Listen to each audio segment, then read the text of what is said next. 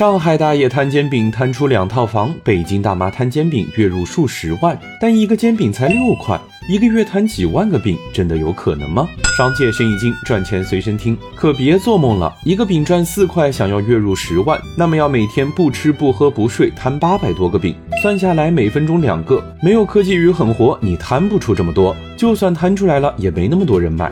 想要月摊上万个饼，还得会找方法。听我慢慢跟你说。首先可以多去拉人头，一个人摊不了那么多，那就多找几个人一起摊。一个店摊不了那么多，那就多开几家店铺。可别以为我在说笑。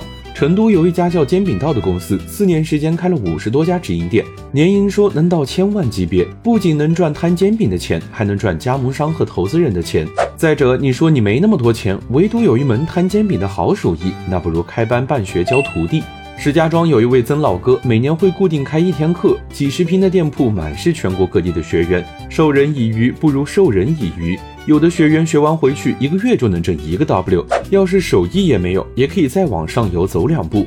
做一做推车供应商、煎饼供应商也还是不错的。最后的最后，如果你再野一点，把格局打开，不妨带着国货煎饼去挣外国人的美刀。中国美食我们喜欢，在法国街头也能见到煎饼摊，只要稍微做点改良，加点本地化调料，一个煎饼卖五元也没问题。